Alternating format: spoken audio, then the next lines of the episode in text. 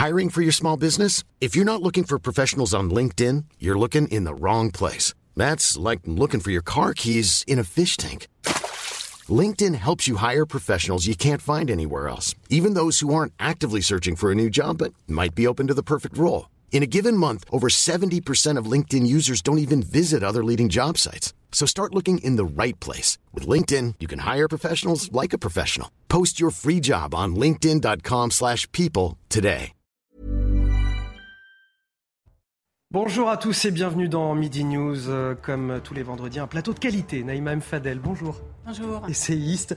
On est également avec euh, Raphaël Steinville, rédacteur en chef euh, à Valeurs Actuelles. Bonjour à vous. Najwa El Haïté, avocate Merci d'être avec nous aujourd'hui, Najwa. Euh, Et Benjamin Morel, maître de conférence en droit public. On parlera aujourd'hui de notre enquête sur les campements de migrants dans la capitale. Combien sont-ils? Quelle est la stratégie menée par la préfecture de police de Paris? Vous l'avez sûrement remarqué, ces campements se font et se défont au gré des interventions. Quand certains réclament plus d'hébergement d'urgence, d'autres attendent que l'on tarisse les flux migratoires. Mais pour l'heure, à part déplacer ces migrants, aucune solution pérenne n'est trouvée. Notre enquête est signée à Moribuco. Nous serons avec lui dans un instant. Les détenus en prison doivent-ils avoir accès à Internet Dans une lettre ouverte adressée à Elisabeth Borne, des magistrats, des anciens détenus ou encore des députés estiment qu'il s'agit là d'un droit fondamental. Mais qu'en est-il des trafics à distance ou encore de l'organisation d'évasion Faut-il y voir le risque d'une délinquance en télétravail. Le débat à 13h sur ce plateau. Et puis ce sera aussi le fil rouge de notre émission, ce discours qui sera prononcé à 14h par Vladimir Poutine et qui sera à suivre en direct sur CNews. Discours qui doit donc entériner l'annexion par la Russie de quatre régions ukrainiennes. À Moscou, l'heure est à la fête. S'agit-il d'une victoire ou le maquillage d'un échec russe? La réponse avec nos spécialistes en plateau. Mais avant de développer toutes ces thématiques, c'est le journal de Nelly Denac. Bonjour Nelly. Bonjour euh, Anthony, bonjour à tous. Et vous venez de parler de la Russie, donc on va parler de l'Ukraine à présent, qui accuse ce pays d'avoir tué 23 euh, civils euh, qui faisaient la queue pour recevoir de l'aide humanitaire. Le bombardement a eu lieu dans la région de Zaporizhia, que les Russes occupent en partie. L'ennemi a lancé une attaque à la roquette, indique via Telegram le gouverneur régional ukrainien. Et puis bien sûr, on reviendra tout à l'heure à ce discours que devrait prononcer Vladimir Poutine d'ici deux heures. On en vient à la situation à Rennes avec des militants d'extrême gauche qui ont tiré des mortiers d'artifice sur les forces de l'ordre dans la nuit. Un feu a été allumé au milieu de la place Sainte-Anne. Les centaines de manifestants ont brûlé des poubelles, des chaises et autres objets. Euh, explication Sophia Dolé, Quentin Griebel et Sybille Delettre. Tout a commencé hier soir vers 23h Square Ligo, un lieu bien connu des fêtards et bondé en fin de semaine. Des jeunes de l'ultra-gauche se retrouvent suite à un appel lancé sur les réseaux sociaux, certains vêtus de noir et munis de parapluies. Évacués une première fois par les forces de l'ordre, ils se retrouvent finalement place Sainte-Anne. C'est là que la situation dégénère. Les individus mettent en place un bûcher fait de cartons, de mobilier urbain, mais aussi de chaises et de tables appartenant à des restaurants situés à proximité. Les flammes font plusieurs mètres de haut. Il y avait de la musique. Il y avait quelqu'un qui avait un ampli sur la tête. Et donc ouais, c'était plutôt, plutôt festif, il y avait des gens qui riaient. Euh. Les fêtards lancent ensuite des projectiles et procèdent à des tirs de mortier et d'artifice à destination des forces de l'ordre. Celles-ci répliquent avec des grenades lacrymogènes. Malheureusement, bon, on a eu quand même trois blessés, hein, euh, un blessé à l'épaule, deux blessés plus légers. Euh, et on a interpellé euh, quand même euh, quatre personnes voilà, qui seront mises à disposition de la justice hein, sur ces faits. C'est finalement vers 1h du matin, après avoir allumé un autre feu place de la mairie, que les jeunes sont dispersés par la police. Un mot de conso plus près de nous avec la hausse euh, des prix en France qui ralentit quelque peu au mois de septembre avec euh, une inflation de 5,6% sur un an contre 5,9% euh, au mois d'août. Ce sont des données transmises par l'INSEE. Ce recul est dû au ralentissement de la hausse des prix de l'énergie et des services, tandis que la progression des prix de l'alimentation, elle, est en train de s'accélérer. Voilà pour l'essentiel, c'est à vous, Anthony, pour le début du débat. Merci Nelly Denac, on vous retrouve pour un nouveau journal à partir de, 13h. On commence donc avec notre enquête CNews sur les campements de migrants dans la capitale. Vous l'avez sûrement constaté pour les Parisiens qui nous regardent, ces campements se font et se défont, je le disais, au gré des interventions des forces de l'ordre. Bien souvent, euh, lorsqu'ils sont évacués, ils se reforment ailleurs. C'était le cas d'un campement de 350 personnes le long du canal de l'Ourcq dans le 19e arrondissement de Paris. Il a été à nouveau évacué cette semaine. Amaury Bucco avec nous du service police-justice de CNews. Amaury, vous avez mené l'enquête et on va faire le point avec vous. Combien y a-t-il euh, de migrants tout d'abord dans ces campements parisiens et pourquoi le problème reste encore aujourd'hui insoluble? Eh bien, alors Anthony, hein, l'estimation que font les associations, c'est entre 500 et 1000 migrants qui vivent dans la rue à Paris. Ce sont des familles, mais surtout des jeunes hommes entre 20 et 30 ans. Alors pourquoi ils sont dans la rue? Il y a dans la rue, pardon, il y a bien sûr des, places d'hébergement d'urgence en Ile-de-France. Il y a même 20 000 places, mais ce n'est pas assez. Il y a, un, flux de migrants continu et donc euh, les, ces, centres sont saturés. Euh, alors, il faut distinguer hein, deux camps. Il y a les camps euh, spontanés, puis il y a surtout les camps provoqués. Les camps provoqués, si vous voulez, ce sont souvent les associations qui vont prendre des migrants qui sont un peu dispersés euh, dans Paris, qui vont les rassembler à un endroit pour leur donner plus de visibilité, hein, ce sont leurs termes, et l'objectif étant de créer un trouble à l'ordre public et donc d'obliger la préfecture à leur donner un logement. Alors, où sont ces migrants? Eh bien, on va faire un petit point avec cette carte hein, que vous allez voir qui va apparaître. là, c'est une carte avec les différents points de de, euh, fixation des migrants. Alors, on le voit, hein, c'est un peu dans le nord, un peu, enfin, et donc juste ces points de fixation. Alors, euh, ça peut être euh, par exemple 5 tentes, 10 tentes, 50 tentes, et puis parfois il peut y avoir plus de tentes. Tout ça est très fluctuant. Et pour vous montrer cette volatilité, il y a cette seconde carte que vous allez le voir, où là, ce sont les différents camps qui sont apparus dans Paris, qui ont disparu, mais qui peuvent réapparaître à tout instant, avec parfois hein, plus, de, plus de 1000 migrants dans ces camps, dans un seul de ces camps. Euh, Amaury, quelle est la, stratégie de la préfecture pour faire face à ce phénomène? Alors la préfecture, les JO approchant, les JO 2024, la préfecture a une, une politique de, je dirais, de, elle veut que la ville soit présentable et belle. Et donc maintenant, les démantèlements sont très réguliers. Il y a par exemple eu 15 démantèlements depuis le début de l'année, avec ça nous fait 4000 mises à l'abri, hein, ce qui est quand même colossal. Mais comme je vous le disais, il n'y a plus de, plus de place pardon, dans les centres d'hébergement d'Île-de-France. Ils sont donc obligés d'acheminer ces migrants en bus et de les répartir partout en France, par exemple à Bordeaux, à Lyon ou à Rennes. Au-delà des tentes, est-ce qu'il y a d'autres points de, fixation, d'autres formes d'habitation, en tout cas par euh, des euh, migrants en France, enfin à Paris et en Ile-de-France en tout cas? Bien sûr, alors justement, ce n'est pas à Paris, mais en Ile-de-France, c'est un phénomène assez récent. C'est le phénomène des squats. Hein. Donc, euh, ce sont des migrants qui vont dans des immeubles, des, vides, des bureaux. Et nous sommes allés, vous allez voir les images à Vitry hier, à Vitry-sur-Seine, où par exemple 300 migrants qui étaient à la Villette il y a un an et demi, et eh ben, ont été installés par l'association Unité de migrants qui les a mis dans des bureaux vides. Et puis vous avez juste à côté de ce squat, c'est intéressant aussi, un terrain vague qui est squatté pour le coup par des Roms. Hein. Alors les Roms, c'est un peu différent, c'est une autre population, c'est plutôt une population familiale, et eux, en général, ils vont dans des terrains vides et puis se construisent leur propre maison. Et enfin, je voudrais aborder une dernière euh, type de population. Alors ce sont les mineurs isolés, je parle des mineurs isolés, euh, si vous voulez, qui vivent dans la rue et souvent qui vivent de l'arsen, ce ne sont pas tous les mineurs isolés. Alors ces mineurs isolés-là, il y en a à peu près 300 selon les associations. Et alors eux, hein, comme vous le voyez sur la carte, ils sont d'abord arrivés euh, dans le quartier, dans le nord de Paris, à la Goutte d'Or. Ensuite, euh, certains sont allés dans les jardins du Trocadéro sur des grilles hein, pour se chauffer. Et puis ils étaient à côté, dans le Trocadéro, ils étaient à côté des touristes. Ça leur permettait aussi, qui sont des professionnels, donc de vivre aussi de vol, etc. Et puis ils ont été chassés par la mairie, donc ils sont arrivés dans le 15e arrondissement récemment. Ils ont à nouveau été chassés par le maire du 15e. Et donc, ils sont un peu éparpillés. Et il y en a euh, euh, de nombreux aussi autour en Ile-de-France. Et alors, ce que nous disait un policier, c'est que souvent, ces mineurs isolés, ben, ils vivent dans des euh, petits pavillons, dans des locaux squattés en bande de 4, 5, 6. On a la confluence d'un certain nombre de problèmes. Merci à Amaury Bucco pour cette euh, enquête CNews, Amaury Bucco du service police-justice. Euh, merci à vous. Il y a deux visions hein, du problème qui s'opposent. On, le voit bien. Les associations d'aide aux migrants qui nous disent il faut plus de places d'hébergement. 21 euh, 000 places d'hébergement, on l'a vu avec les précisions d'Amaury Bucco, et, 500 à, à 1000 migrants qui seraient dans la nature, dans Paris, dans des campements. Et ceux qui nous disent c'est le robinet de l'immigration qu'il faut couper de toute urgence. Mais en attendant, il ne se passe pas grand-chose, que ce soit tant au niveau des places d'hébergement que de la politique migratoire menée par le pays. Et puis la préfecture ne fait finalement que déplacer le problème. Raphaël Steinville. Oui, la première chose qui est choquante et qui a été évoquée par euh, Amaury Bucco, c'est euh, notamment le fait que si aujourd'hui la, préfecture se décide à, essayer de mettre le paquet pour euh, euh, éliminer euh, du moins ponctuellement ces, camps de migrants, c'est parce que les JO approchent. Donc rien que ça, moi je trouve que c'est pour les Parisiens assez insupportable de se dire qu'il faut, faut attendre un événement planétaire avec tout ce que la médiatisation et le focus qui sera apporté à Paris pour que les autorités se décident à ponctuellement agir. Après, moi, la deuxième chose que je trouve absolument troublante, c'est le, poids démesuré de ces associations et dans quelle mesure finalement elles ne font pas partie, partie du problème.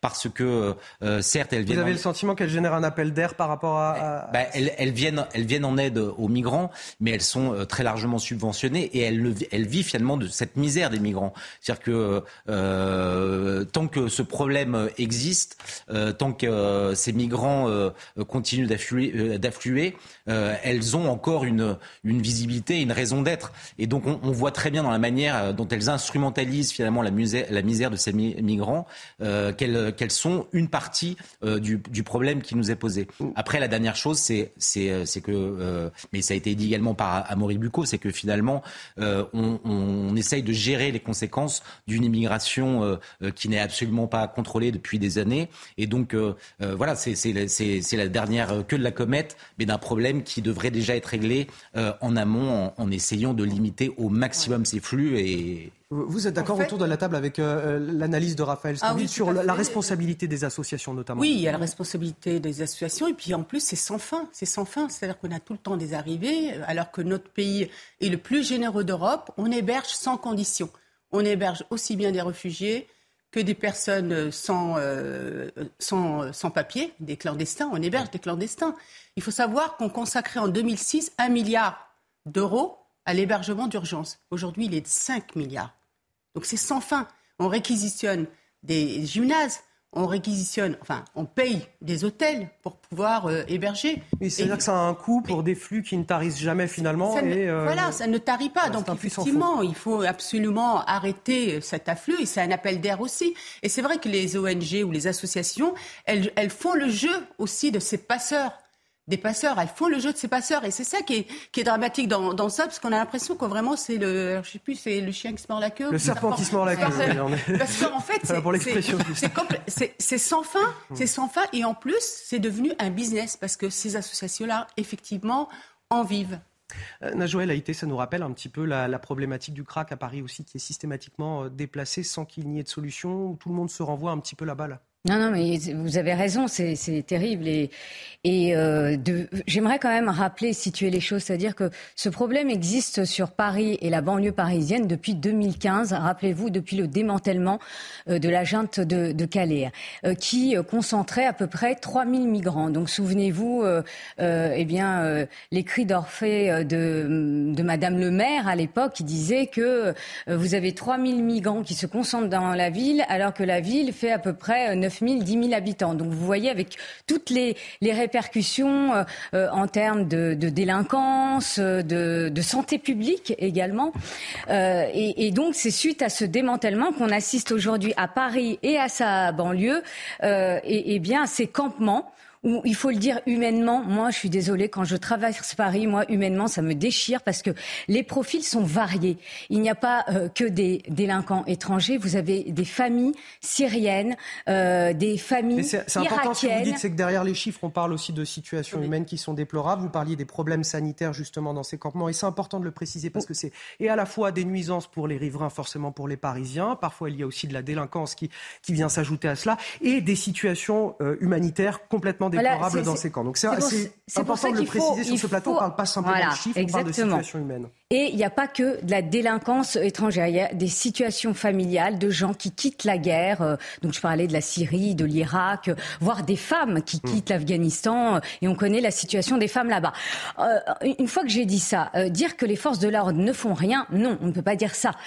si, ils démantèlent, mais après, eh bien, vous avez des associations. et là, je rejoins ce qui a été dit sur le plateau, où vous avez des associations qui, du coup, jouent sur la misère humaine, j'ai envie de dire, parce que leur légitimité à exister, eh bien, c'est cette misère humaine. Heureusement, toutes les associations ne surfent pas sur cette misère, mais en tous les cas, il y en a qui le font.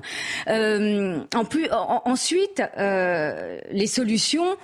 Euh, j'allais dire, elles, elles, existent, même si le, au niveau des, des hébergements, c'est jamais suffisant. C'est-à-dire que vous avez euh, la ville de Paris, euh, euh, et pour une fois que je la défends, hein, je tiens à le souligner, la ville de Paris qui crée des solutions d'hébergement, mais ce n'est jamais assez. On voit bien que c'est un puissant fond, qu'on peut en créer autant qu'on veut, ça va faire un appel d'air. Et, que... et pour terminer mes propos, et pour terminer mes propos, c'est que la réponse, elle n'est pas franco-française. donc vous avez le... Toute la... Ouais, c'est toute la, difficulté de, de, ce sujet-là. Et vous avez un ministre de l'Intérieur qui va faire passer un projet de loi immigration où là, concernant la, délinquance étrangère, eh bien, il y aura plus de fermeté, en tous les cas, nous l'espérons. Et euh, deuxièmement, euh, les demandes d'asile, parce que je vous parlais de la diversité des profils, les demandeurs d'asile, en cas de refus, eh bien, systématiquement, il y aura une obligation de quitter le territoire. Est-ce qu'on va pouvoir les faire respecter C'est toujours la même chose. C'est toujours la... C'est ça, le Bien sûr. C'est ça le problème fondamental. Parce que, bon, déjà, je suis d'accord, il y a une instrumentalisation politique. Cette instrumentalisation politique, eh bien, euh, aujourd'hui, les associations ont beau jeu de l'exploiter. Parce qu'en réalité, il y, a en, il y, a en, effet un vrai problème de misère humaine. Et on ne peut qu'y être sensible. Ce faisant, ensuite, bah, vous avez des entrepreneurs politiques, entre guillemets, qui jouent là-dessus. Et ensuite, bah, la réalité, c'est que si vous voulez tarir les flux, c'est compliqué. Parce qu'en effet, on va avoir un nouveau projet de loi sur l'immigration. Il y a eu un projet de loi Besson, il y a eu un projet de loi Hortefeux, il y a eu un projet de loi Sarkozy. En fait, on ne cesse de réformer le droit de l'immigration depuis le début des années 2000 avec une efficacité relativement limitée. Il y a au moins trois grands éléments qui expliquent ça. En effet, les OQTF, on peut toujours les multiplier. Alors, les obligations, de quitter, les territoires. Dès le moment où les euh, États, qui sont les États qui euh, sont les États d'origine, n'émettent pas de laissez-passer consulaire, vous pouvez mettre tous les OQTF que vous voulez. Au bout du compte, eh bien, ils restent sur le territoire. Et donc, il y a en effet un effet de flux qui devient un effet de masse. Le deuxième élément, c'est Frontex, aujourd'hui, qui est en grande partie défaillant. C'est pas moi qui le dis. Frontex, qui est la police européenne aux frontières, si je, si je résume pour nos téléspectateurs. C'est pas moi qui le dis, c'est l'ancien patron de Frontex. Donc là, aujourd'hui, il y a une question. Ça peut passer par plus de moyens, par une meilleure coopération entre les pays, à la fois les pays de l'Union européenne et les pays qui sont les pays frontaliers. Mais il y a un souci. Le troisième élément problématique, je suis désolé, mais c'est nos amis anglais. Parce qu'en fait, ces migrants, on parlait tout à l'heure de Calais, ils n'ont pas comme pour vocation, pour la plupart, à rester sur le territoire national. Ils ne rêvent que d'une chose, c'est de Londres. Or, l'Angleterre, aujourd'hui, encore est une île, malgré le tunnel sur la Manche, et donc ils stagnent en France. C'est aussi pour ça que c'est pas tant notre politique sociale ultra généreuse qui les attire que l'Eldorado britannique. Et donc là, il y a aujourd'hui un vrai bras de fer à avoir avec les pays, dans le cas des OQTF, qui sont les pays originaires de ces, de ces, euh, de ces, de ces personnes, et il y a un vrai bras de fer à avoir avec Londres pour que aujourd'hui, notamment les accords du Touquet, qui sont tout à notre désavantage, qui ont été faits par à l'époque Nicolas Sarkozy et David Cameron, et qui font qu'on est devenu les gardes frontières de l'Angleterre, eh bien, soient renégociés. Oui, mais euh, Benjamin, euh, avant qu'ils arrivent à, justement à Calais, je pense qu'on a des, moyens aussi de les arrêter. Enfin, je veux dire, il y a aussi bah, un problème parce avec. Une fois qu'ils sont rentrés dans l'Union. Oui, mais, mais Frontex est devenu une ONG, est devenu une ONG humanitaire ce que disait l'ancien patron euh, français qui a, qui, a démissionné, c'est-à-dire que euh, il, lui euh, voulait pouvoir repousser les, migrants qui arrivaient aux portes de, de, de, de l'Europe, et ça lui a été refusé. Il était même condamné par, par un certain nombre d'instances européennes. Donc il y a quelque chose d'intenable, et en fait, comment voulez-vous qu'on arrive à, à, tarir ces, ces flux dont vous parliez si on ne donne pas les moyens à Frontex d'être une véritable police à la frontière et non pas une sorte d'ONG accueillant euh, les migrants euh, au mieux. Il faut savoir que les déboutés du droit d'asile, par exemple en Allemagne, ils ont la possibilité de venir en France et de refaire toute la demande de, l'étude de leur dossier. Vous imaginez ça? Déjà, si on pouvait faire en sorte que quand ils font leur demande en Allemagne, ils ne puissent plus le faire dans un autre pays européen. Déjà ça, ça serait de gagner. Aujourd'hui, ils le peuvent. Et dans notre pays, ils peuvent donc faire ce recours et au bout de 18 mois, on les perd. Donc c'est toute la difficulté. Et nous avons aussi un droit qui est le plus généreux d'Europe, parce que le droit, effectivement, d'hébergement, il faut savoir qu'aujourd'hui, les centres d'hébergement, même pour les, droits, euh, réfugiés, ils sont déboutés, ils peuvent rester dans le centre d'hébergement on n'a pas les moyens de les évacuer. Donc c'est toute la difficulté aussi et la remise à plat un peu de notre fonctionnement. Nous avons aussi l'aide médicale d'État qui n'existe pas dans les autres euh, pays. Nous avons aussi un droit au niveau euh, mm, des, réfugiés, notamment le temps que leur, euh, que leur dossier soit étudié, même s'il a été étudié en Allemagne où nous avons nourri, logé et une allocation beaucoup plus intéressante que les autres pays européens. Donc, dans cette loi sur l'immigration, il faut remettre aussi à plat tout cela. On ne peut pas avoir un déséquilibre au niveau des droits en Europe. On va revenir dans un instant euh, sur cette question, notamment au, travers du lien entre euh, délinquance et, immigration. Parce que ce lien est fait euh, ces dernières heures par le préfet de l'Hérault qui a publié un tweet concernant la situation à Montpellier, un tweet qui a été rapidement supprimé signe du malaise en tout cas qu'il génère. Avant d'y revenir, probablement juste après la pause, il nous reste 4 minutes. Euh, je voudrais qu'on évoque euh, ce sujet qui est en, fil rouge de notre émission aujourd'hui, c'est la, situation en, Russie et en Ukraine, avec Moscou qui célèbre aujourd'hui en grande pompe l'annexion de quatre régions ukrainiennes. Vladimir Poutine va prononcer tout à l'heure euh, un discours volumineux selon le Kremlin, un discours à suivre en direct sur CNews à partir de 14h. Quatre régions seront donc intégrées à la Russie à partir d'aujourd'hui, malgré les protestations de Kiev et des Occidentaux qui qualifient euh, ces référendums de, parodie. À quoi doit-on s'attendre selon vous dans le discours de, Vladimir Poutine? Est-ce que c'est, j'en parlais en titre tout à l'heure, est-ce que c'est une victoire pour la Russie ou le maquillage d'un échec? Au contraire, Raphaël Steinville euh, bah, disons que c'est surtout euh, ce discours et la, consécration finalement de l'annexion de, ces quatre régions euh, qui vont être reconnues par Moscou vont changer finalement la nature du conflit. Ce qui était jusqu'à présent une opération spéciale selon les termes employés par, Vladimir Poutine va devenir, si ce conflit se, prolonge et que l'Ukraine cherche, et c'est bien légitime de son côté, de regagner les terrains qui étaient les siens, devient une agression euh, à l'égard de, la, Russie. Donc euh, je pense que c'est ça, c'est-à-dire que euh, Vladimir Poutine à la fois va, célébrer cette, victoire et, l'acquis de, ces, nouveaux territoires qui font maintenant partie intégrante de la Grande Russie selon lui.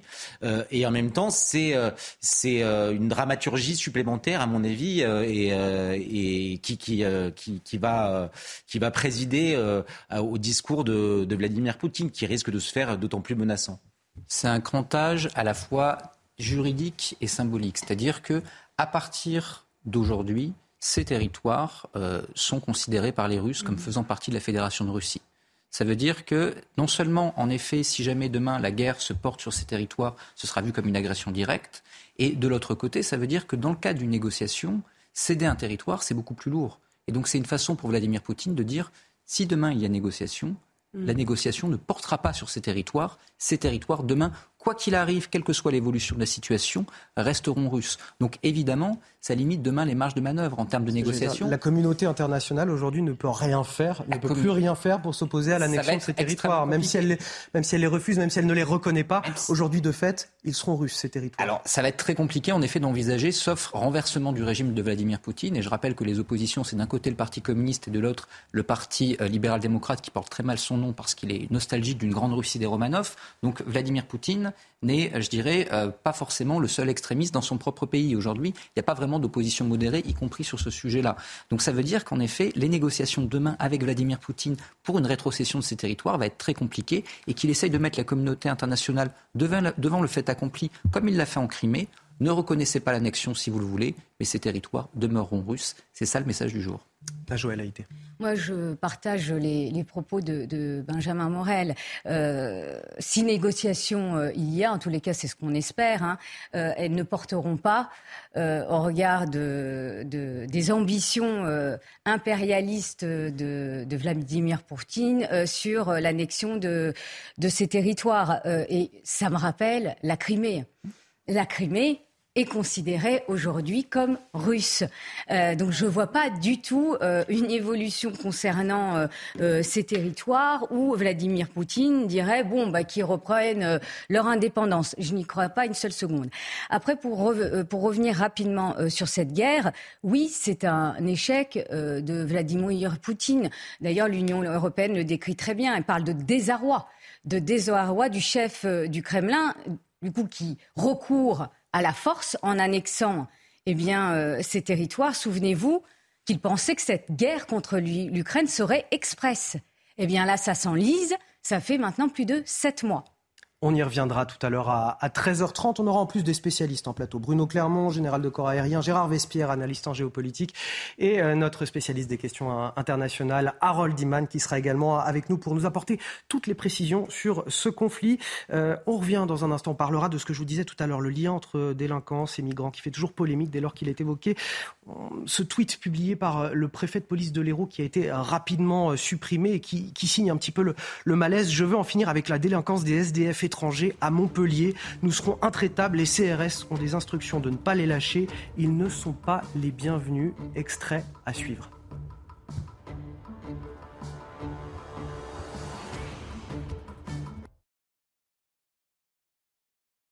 Euh, mes invités, Naïma Mfadel, Raphaël Steinville, Najouel Haïté et Benjamin Morel pour euh, échanger sur les sujets d'actualité. Mais avant de poursuivre nos débats, tout de suite, euh, le journal avec Audrey Berthaud.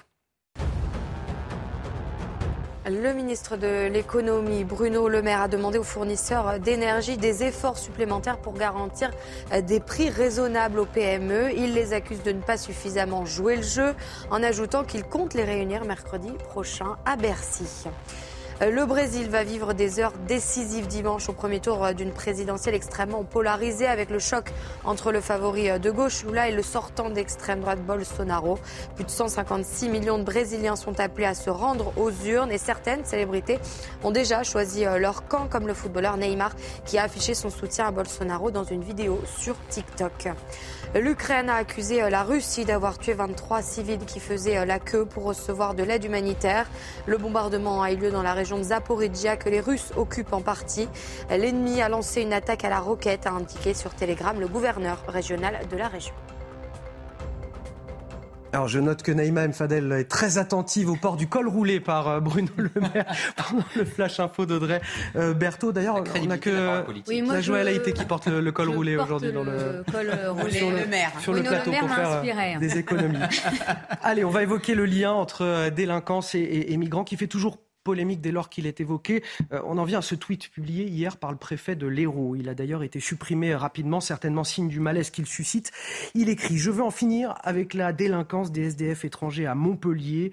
Nous serons intraitables. Les CRS ont instruction de ne pas les lâcher. Ils ne sont pas les bienvenus. Toutes les explications avec Quentin Griebel et on en débat juste après sur ce plateau. C'est un tweet qui fait réagir. Hier après-midi, le compte officiel du préfet de l'Hérault, Hugues Moutou, poste une réponse à un article de journal évoquant un déséquilibré arrêté après avoir tenté de poignarder des passagers d'un TER. Je veux en finir avec la délinquance des SDF étrangers à Montpellier. 104 gardes à vue depuis août, algériens et marocains en majorité, responsables de nombreux vols et violences avec armes. Nous serons intraitables. Les CRS ont instruction de ne pas les lâcher. Ils ne sont pas les bienvenus. La publication a rapidement été supprimée, mais son contenu a indigné la députée La France Insoumise de l'Hérault, Nathalie Oziol. Ils ne sont pas les bienvenus. Pour rappel, la préfecture, c'est le premier interlocuteur pour des personnes qui voudraient, par exemple, acquérir la nationalité française. Donc, c'est à l'envers de ce qu'on attend. On ne dit pas, lorsqu'on est préfet, à des personnes d'origine étrangère euh, qui ne sont pas les bienvenus sur le sol français. Robert Ménard, lui, a apporté son soutien à Hugues Moutou. Où est le problème? Devrait-il souhaiter la bienvenue aux SDF étrangers délinquants majoritairement originaires d'Algérie et du Maroc? Soutien total au préfet de l'Hérault qui a dû supprimer son tweet. La préfecture de l'Hérault n'a pour l'instant pas réagi. Alors effectivement, certains euh, disent que ce tweet du, préfet de l'Hérault stigmatise les migrants. Pour l'avocate de la LDH euh, du 34, la Ligue des droits de l'homme de Montpellier, ces propos sont à la limite de l'indignité, comme s'il y avait une délinquance spécifique aux personnes étrangères et sans domicile fixe. Et de l'autre côté, on a aussi Éric Zemmour, par exemple de, Reconquête, qui dit bravo au préfet de l'Hérault qui a dit la vérité euh, avant de supprimer sa publication. Sans doute la vérité fait-elle peur à sa hiérarchie. Où est le vrai dans tout ça? Ah, d'abord, ce qu'il faut dire, c'est que Hugues Moutou, c'est un, préfet de choc. Euh, s'il y avait plus de préfets comme ça euh, en France, je pense. On, on parle du préfet euh, bulldozer. Oui, mais c'est vrai. C'est un ancien des cabinets de, Sarkozy lorsqu'il était président. Il, est connu pour pour son pour son franc parler et je pense que dans il les, les, actions qu'il mène conduisent à un certain nombre de résultats. ce qui me sidère, c'est que euh, la parole de ce préfet, alors je comprends qu'un préfet ne puisse pas forcément s'exprimer comme ça. En tout cas, on est tellement peu habitué à ce que les préfets assument une politique et affichent une politique volontaire qu'on s'émeut euh, qu'ils rappellent un certain nombre d'évidences. Mais bien évidemment que les SDF étrangers délinquants ne sont pas le bienvenu chez nous. Euh, pourquoi ça devrait choquer Alors que ça choque la France insoumise, ils en ont fait. On n'est pas si loin de ce que Gérald Darmanin a déjà pu dire cet été, eh par ben, exemple. Exactement. Il ne fait, euh, enfin, ce, ce, lien entre euh, l'immigration et, et, la délinquance, elle a été établie par par Gérald Darmanin, mais qui ne fait que reprendre des, des, des, des, choses qui, qui, ont, qui, sont très largement constatées par l'ensemble des Français. On, on, on connaît le, les chiffres dans les prisons, plus de 25% de, de, de, de, population étrangère dans les prisons. Je crois que c'était Georges Fenech ce matin sur, euh, chez Pascal Pro qui évoquait même le chiffre de 60% de, de, de prisonniers d'origine étrangère euh, donc ce lien entre l'immigration et l'insécurité et la délinquance, il est établi et ça ne devrait émouvoir personne que de le rappeler et de, de voir un préfet afficher sa fermeté face. D'ailleurs, on s'émeut, on s'émeut de, de, ce tweet, mais il, il, a déjà donné une interview à Midi Libre dans le courant de l'été. Euh, c'était euh, fin août.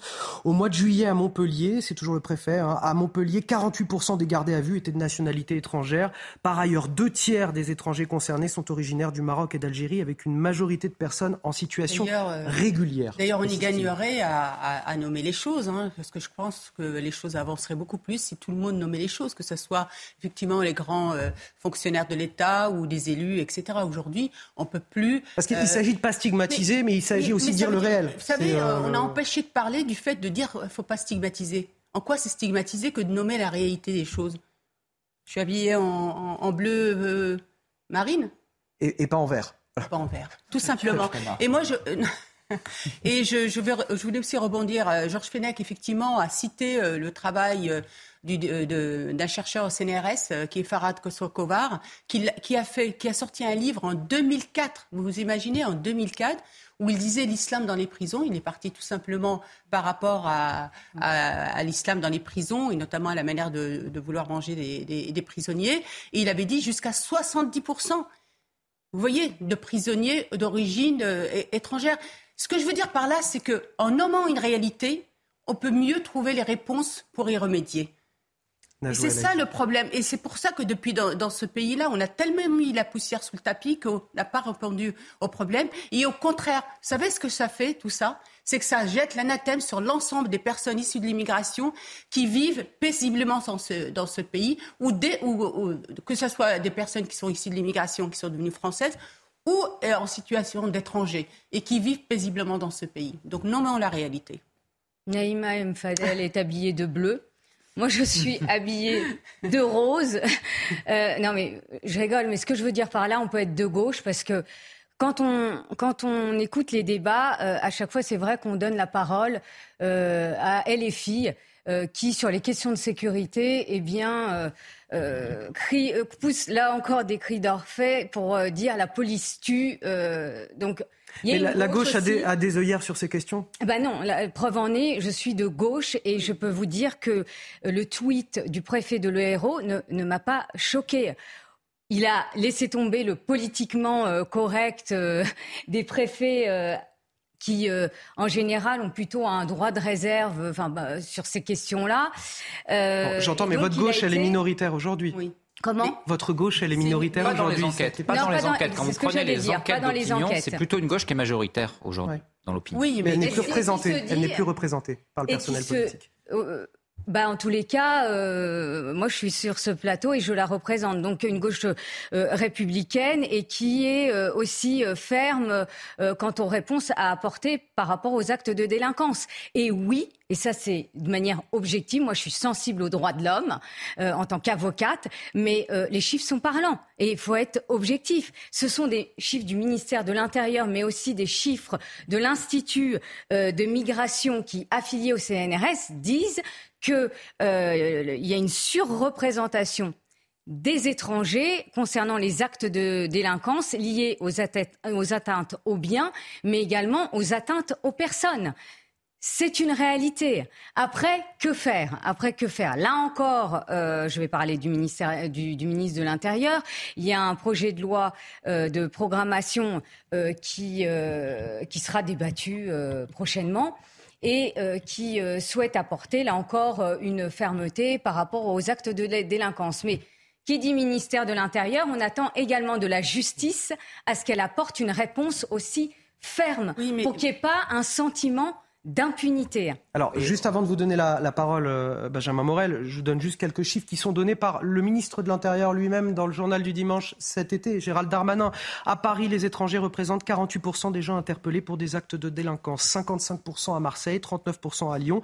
Les étrangers représentent 7,4% de la population et 19% des actes de délinquance au niveau national. Pourtant, là encore, le ministre de l'Intérieur affirmait ne pas faire le lien entre immigration et délinquance, c'est-à-dire ne pas systématiser non plus ce lien. Non, bien sûr que non, parce que la plupart des gens qui sont originaires de l'immigration, qui sont eux-mêmes immigrés, ne sombrent pas dans la délinquance. Donc il ne faut pas non plus faire de lien de causalité absolu. il faut être très prudent quand on évoque ce sujet, mais, euh, ce n'est pas indigne que d'évoquer ce lien mais quand, il est, vrai quand il est réel. Mais il est vrai que vous avez une surreprésentation des personnes immigrées dans la délinquance, pour des raisons qu'on peut comprendre d'ailleurs, parce que paupérisation, etc., statuts illégaux, nécessité malgré tout de gagner sa vie. Là, moi, je, je ne peux pas entendre euh, la question sociale, Benjamin. Je suis sûr, mais je suis sûr que vous me contredirez, mais malgré tout, ça fait partie du sujet. Quand vous êtes né dans le 7e arrondissement et que vous gagnez 20 000 euros par mois, vous êtes moins poussé à ce type de délinquance ou alors la délinquance en col blanc. Donc ça joue. Si vous regardez la grande période d'insécurité, des 200 dernières années, c'est le milieu du 19e siècle et la fin du 19e siècle, parce qu'à l'époque, vous avez un autre problème qui est l'exode rural. Vous avez des populations extrêmement précarisées, stagnantes dans les grandes villes, et donc ça crée euh, Whitechapel en euh, Grande-Bretagne, etc. Donc là, on a également ce type de situation, même si ensuite il peut y avoir, on peut se retrouver des sujets culturels, etc. Mais il y a malgré tout, je finis, ce point-là. Ensuite, il y a deux débats. Le premier débat, c'est justement quelles sont les causes de ça? Une fois qu'on a posé les chiffres, quelles sont les causes et comment est-ce qu'on arrange la situation? Et là, ni la position extrêmement polarisée de Gérald Darmanin, qui ne fait pas réellement aujourd'hui de ce, sur ce sujet, et de la France insoumise qui est dans la caricature, n'aide vraiment à faire avancer le débat. Ensuite, il y a quand même un débat dans le débat, parce que moi, je veux bien qu'on ne soit pas choqué par le tweet, mais malgré tout, le rôle d'une administration, incarnée par son préfet, c'est pas de faire de la politique. C'est d'être neutre et d'incarner une forme de neutralité de l'État, y compris vis-à-vis des problèmes. Ça peut passer par des politiques qui sont fermes. Pourquoi pas un préfet bulldozer Mais en revanche, du point de vue de la communication, il faut être. Ah, il y en a certains qui répondent s'il est dans la ligne du gouvernement, après tout, il peut s'exprimer. Oui, mais non, justement. Justement, l'administration reste. Les préfets restent. Sauf transformation de régime où on les change. Normalement, les préfets restent. Et donc, à partir de là, dès le moment où vous avez une orientation trop politique, encore une fois, je ne parle pas de la politique menée. Bien sûr qu'elle dépend de Matignon et du ministère de l'Intérieur, mais de la communication. Ensuite, vous avez un sentiment de politisation de l'administration et vous nourrissez la défiance d'une partie de la population. Donc le rôle d'une administration, c'est du point de vue de la communication d'être, si ce n'est discrète, en tout cas intelligemment. Un préfet ne devrait pas dire ça, nous dit. Euh, c'est ça, en tout cas pas dans ces formes-là. Voilà. Il n'est pas là pour faire de la politique, c'est pas un élu. Euh, moi, je voudrais juste rebondir sur la question. Dernière remarque. Vraiment, la question sociale, c'est faire offense à toutes ces familles modestes qui élèvent euh, du mieux qu'elles peuvent euh, leurs enfants. Et souvent, ces enfants-là sont euh, euh, dans des réussites. Et pour avoir travaillé sur des villes, et alors encore une fois, toute origine confondue, pour avoir travaillé dans des villes emblématiques telles que Dreux, Trappes, Mantes-la-Jolie, Chanteloup-Livine, je peux vous dire que c'est c'est pas vrai.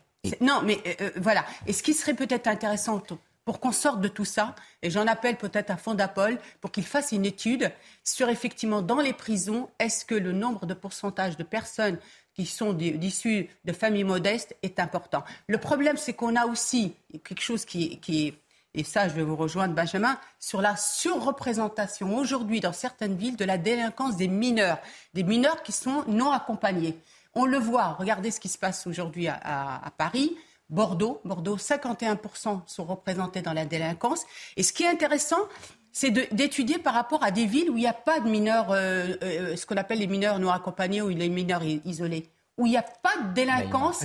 Au quotidien. Il y a du deal, par exemple, mais il n'y a pas de délinquance au quotidien. Et c'est intéressant, parce qu'on voit bien combien cette population est dans les agressions, les vols au quotidien. Benjamin, vous répondez rapidement et on avance. Je suis d'accord avec vous et on en a déjà parlé. Je viens également de ces quartiers. J'y ai grandi. J'ai des amis qui ont très bien réussi et moi-même, je m'en suis pas trop mal tiré, si vous voulez. Je viens d'une famille monoparentale. Ma mère allait au secours catholique, allait chercher des boîtes de raviolis. Donc je connais ça. Mais de facto, lorsque vous êtes dans cette situation-là, surtout avec une école républicaine qui dysfonctionne, eh bien vous êtes dans une difficulté. Et cette difficulté fait que, pour certains, il apparaît plus facile de rentrer dans des logiques de délinquance. C'est pas leur faire insulte, c'est pas faire non plus insulte aux familles. Je ne fais pas partie de ceux qui stigmatisent ces familles. Je sais combien c'est compliqué. Mais malgré tout, eh bien, quand vous naissez avec une cuillère d'argent dans la bouche, il est plus facile de ne pas finir dealer que lorsque justement vous avez du mal à nourrir vos oui, gamins. mais c'est alors encore voilà, vous allez vous allez voir qu'on peut factuel. On peut on bah non justement on peut c'est ce ne, que je ne dis, pas factuel, être parce que quand on travaille plaît. quand on travaille dans une ville qu'on a été élu comme j'ai été euh, je, je vais juste euh, Mais certains s'en tirent et tant mieux et heureusement. S'il vous plaît, on va avancer. D'accord. Je voudrais, qu'on aborde également d'autres questions parce qu'on peut naître aussi avec une cuillère en argent dans la bouche ou sans difficulté. Et euh, malgré tout, malgré tout, euh, provoquer des désordres dans, dans des villes. Et c'était le cas à Rennes la nuit dernière. Un rassemblement d'extrême gauche qui vira à l'émeute euh, en plein centre-ville de la capitale bretonne. Les militants ont allumé un, un immense feu place Sainte-Anne lorsque les forces de l'ordre ont voulu les disperser. La situation a dégénéré. Les manifestants ont visé les policiers avec des tirs de mortier. Les images commentées par Sybille Delettre. Tout a commencé hier soir vers 23h Square Ligo, un lieu bien connu des fêtards et bondé en fin de semaine. Des jeunes de l'ultra-gauche se retrouvent suite à un appel lancé sur les réseaux sociaux, certains vêtus de noir et munis de parapluies. Évacués une première fois par les forces de l'ordre, ils se retrouvent finalement place Sainte-Anne. C'est là que la situation dégénère. Les individus mettent en place un bûcher fait de cartons, de mobilier urbain, mais aussi de chaises et de tables appartenant à des restaurants situés à proximité. Les flammes font plusieurs mètres de haut. Il y avait de la musique. Il y avait quelqu'un qui avait une, un ampli sur la tête. Et donc ouais, c'était plutôt, plutôt festif. Il y avait des gens qui riaient. euh. Les fêtards lancent ensuite des projectiles et procèdent à des tirs de mortier d'artifice à destination des forces de l'ordre. Celles-ci répliquent avec des grenades lacrymogènes. Malheureusement, bon, on a eu quand même trois blessés, hein, euh, un blessé à l'épaule, deux blessés plus légers, euh, et on a interpellé euh, quand même euh, quatre personnes, euh, voilà, qui seront mises à disposition de la justice hein, euh, sur ces faits. C'est finalement vers 1h du matin, après avoir allumé un autre feu place de la mairie, que les jeunes sont dispersés par la police. Voilà, c'est une réaction peut-être sur cette fête non déclarée, interdite par des militants d'extrême gauche. Là aussi, il y a une réaction primaire anti-police systématiquement à l'extrême gauche. D'abord, Rennes, c'est devenu l'un des quartiers généraux de, de l'extrême gauche. Euh, aux dernières législatives, euh, je crois que euh, pour parler. Oui, c'est les manifestations en, antifa sont Les- récurrentes les- les sur place. oui. C'était plus de 40, 40% au premier tour, 60% au second. Donc c'est devenu l'un des bastions de l'extrême gauche Rennes. Et on le voit dans les manifestations étudiantes. Quasiment tous les mouvements aujourd'hui étudiants sont, se, se- se lancent, en tout cas pour, pour une grande partie de, de Rennes. Donc il ne faut pas s'étonner que ce soit à Rennes que l'on trouve lors de ces euh, manifestations festives euh, cette défiance et ces agressions à l'égard de la police parce que c'est tout leur log- logiciel, l'ADN de ces, de, de ces mouvements euh, étudiants d'e- d'extrême gauche qui se retrouvent concentrés dans, dans cette ville-là. Et pas que l'ADN, peut-être des groupuscules d'extrême gauche. Écoutez Thibault de Montbrial, le président du Centre de réflexion sécurité intérieure. Il était l'invité ce matin de Romain Desarbres sur euh, CNews. plus les discours du côté de la France insoumise sont violents et désinhibés, plus évidemment euh, les, gens de 20 ans euh, dont, les qualités de réflexion et de recul ne sont pas forcément les qualités premières vont avoir tendance à se, lâcher et à aller dans la violence. Les propos de Jean-Luc Mélenchon euh, sur la police qui tue, la police assassine, etc., qui sont des propos scandaleux. Je rappelle que M. Mélenchon a également été condamné pour des violences sur des policiers lui-même. Eh bien, sont des propos et des comportements qui évidemment ne peuvent pas ne pas susciter une certaine exemplarité chez les jeunes. Ah, Il dénonce cette responsabilité du, politique dans cette hostilité aux forces de l'ordre, des discours euh, irresponsables? Oui, c'est en grande partie le cas. C'est-à-dire que ce type de discours, en réalité, tend à légitimer la violence dans une partie de la population et notamment dans celle qui va ensuite exercer ces violences. Et là, il y a une responsabilité fondamentale du politique. C'est-à-dire que le politique, que l'on le veuille ou non, aujourd'hui, a un rapport normatif à la société. Lorsque vous développez un discours politique, eh bien ce discours politique va ensuite permettre de légitimer une forme de vision du social et une sorte du coup eh bien d'articulation des différentes forces sociales, des différentes forces politiques. Lorsque vous dites que grosso modo la police tue, eh bien vous impliquez une forme de légitime défense de la perte de certaines catégories de la population qui se sentent visées. Donc là, je crois que même si on peut comprendre les stratégies de mobilisation différentielles en vue des élections, je crois qu'en effet, il y a une responsabilité très très forte et qu'aujourd'hui, si on veut demain faire nation, il faut que le politique sache également tenir sa langue. Exactement, je rejoins ce que vient de dire euh, Benjamin. Je pense que les politiques sont garants aussi de ce qu'est la République, des missions régaliennes et des valeurs républicaines. Et là, on voit bien que LFI encourage ce, euh, ce tel euh, comportement. Il faut savoir aussi une chose, c'est que qu'est-ce qu'ils disent LFI Ils disent qu'il faut aller chercher la colère, il faut le chaos. Donc c'est ça le problème, c'est que tant qu'on aura ce, discours irresponsable des politiques, on aura de telles manifestations. Et puis moi, ce que je voudrais dire, c'est qu'il ne faut plus les, euh, les appeler antifa. Il faut les appeler fascistes, parce que c'est du fascisme leur comportement. Vous êtes d'accord, euh, Najwa El moi, j'ai jamais, euh, je, vous dis, j'ai toujours dénoncé euh, les propos de Jean-Luc Mélenchon. D'ailleurs, quelques minutes avant, je, le faisais. Donc, au-delà de la police tue, euh, la police, ce sont des barbares, etc. Et en plus, c'est tellement démago ce, discours-là, puisque on parle des interpellations. Peu d'interpellations tournent mal. On regarde du nombre d'interpellations par jour. Donc, ça, c'est important de le rappeler. Concernant la violence de l'extrême gauche, la violence de l'extrême gauche n'est pas nouvelle. Hein. Souvenez-vous euh, dans les années 79, euh, 80, euh, les actions d'action directe. On allait jusqu'à des attentats où vous mmh. avez même, enfin c'est pas drôle, mais vous avez même des, hommes politiques qui sont décédés ou des chefs d'entreprise qui sont décédés suite, enfin au-delà d'être décédés, assassinés suite à des attentats de l'ultra gauche violente. Donc ça c'est une réalité. Donc ce que je veux dire par là, c'est que cette actualité elle n'est pas nouvelle. La violence de l'extrême gauche, elle, est, elle remonte à une, à une certaine histoire euh, aussi. Euh, d'ailleurs, elle se traduit encore aujourd'hui par des actes violents. Là encore, mais on n'en a pas beaucoup euh, parlé dans les années 2000, vous aviez des actions de l'extrême gauche en ce qui concerne des sabotages de lignes SNCF. Vous aviez également la violence dans le cadre du démantèlement du, du campement de Notre-Dame-des-Landes non, loin de, Nantes.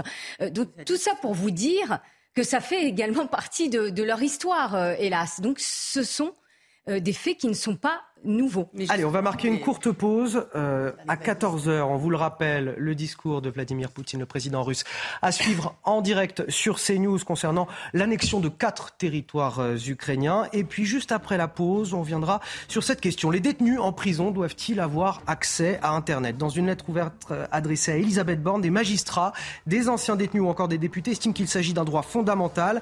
Mais qu'en est-il des trafics à distance? Qu'en est-il encore de l'organisation d'évasion? Faut-il y voir le risque d'une délinquance en télétravail. Extrait. On a eu encore un incident là aujourd'hui, un personnel pénitentiaire qui a été euh, suivi par euh, un ex-détenu euh, à la prison de la santé et qui a été frappé dans les transports en commun. De retour dans Midi News, il est quasiment 13h. J'ai toujours le plaisir d'être avec Naïma M. Fadel, Benjamin Morel, Raphaël Steinville et Najwa El Haïté pour décrypter l'actualité. J'ai aussi le plaisir d'avoir Nelly Denac pour le journal de 13h.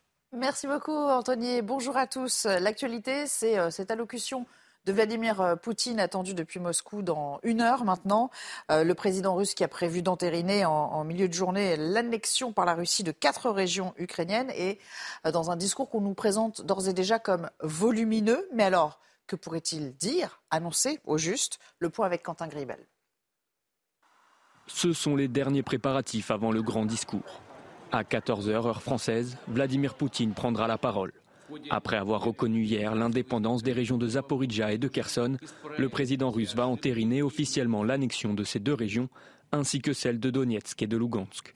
Une journée de célébration du côté de Moscou donc, qui permettra également à Poutine de faire bonne figure devant les différents revers subis par les Russes depuis début septembre. Plus question d'évoquer une opération spéciale. Avec l'annexion de ces quatre régions, il en va maintenant de la défense de la nation. Et pour atteindre son but, le président russe semble prêt à tout.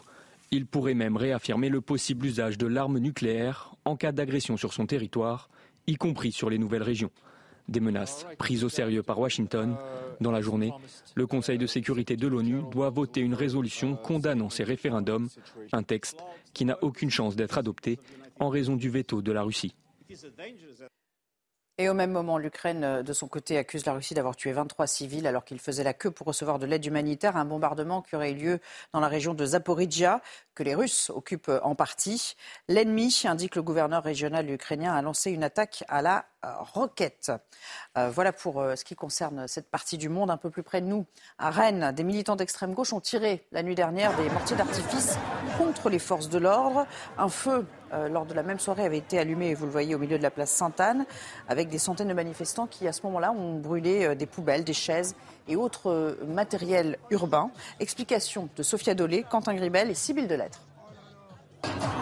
Tout a commencé hier soir vers 23h Square Ligo, un lieu bien connu des fêtards et bondé en fin de semaine. Des jeunes de l'ultra-gauche se retrouvent suite à un appel lancé sur les réseaux sociaux, certains vêtus de noir et munis de parapluies. Évacué une première fois par les forces de l'ordre, il se retrouve finalement place Sainte-Anne. C'est là que la situation dégénère. Les individus mettent en place un bûcher fait de cartons, de mobilier urbain, mais aussi de chaises et de tables appartenant à des restaurants situés à proximité. Les flammes font plusieurs mètres de haut. Il y avait de la musique. Il y avait quelqu'un qui avait un ampli sur la tête. Et donc ouais, c'était plutôt, plutôt festif, il y avait des gens qui riaient. Euh. Les fêtards lancent ensuite des projectiles et procèdent à des tirs de mortier d'artifice à destination des forces de l'ordre. Celles-ci répliquent avec des grenades lacrymogènes. Malheureusement, bon, on a eu quand même trois blessés, hein, euh, un blessé à l'épaule, deux blessés plus légers.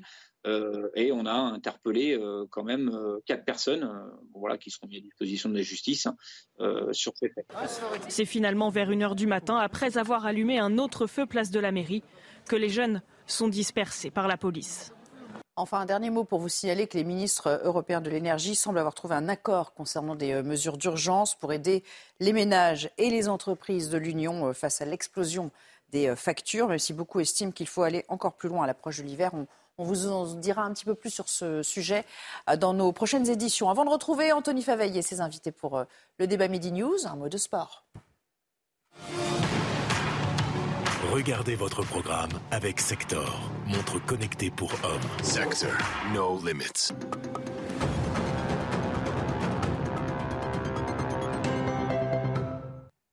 On a un petit souci avec les sports, mais c'est pas grave. On est en plateau avec mes invités pour euh, pour débattre. Et cette question que je voulais vous poser également euh, l'accès à Internet est-il un, un, droit fondamental pour euh, nos prisonniers? C'est en tout cas ce que pensent certains. Une lettre ouverte a été adressée par Elisabeth à, à Elisabeth Borne, la première ministre, et signée par plus de 600 personnes, des magistrats, anciens détenus ou encore des députés. Ils réclament la mise en place euh, d'un accès à Internet dans les prisons françaises à destination des détenus.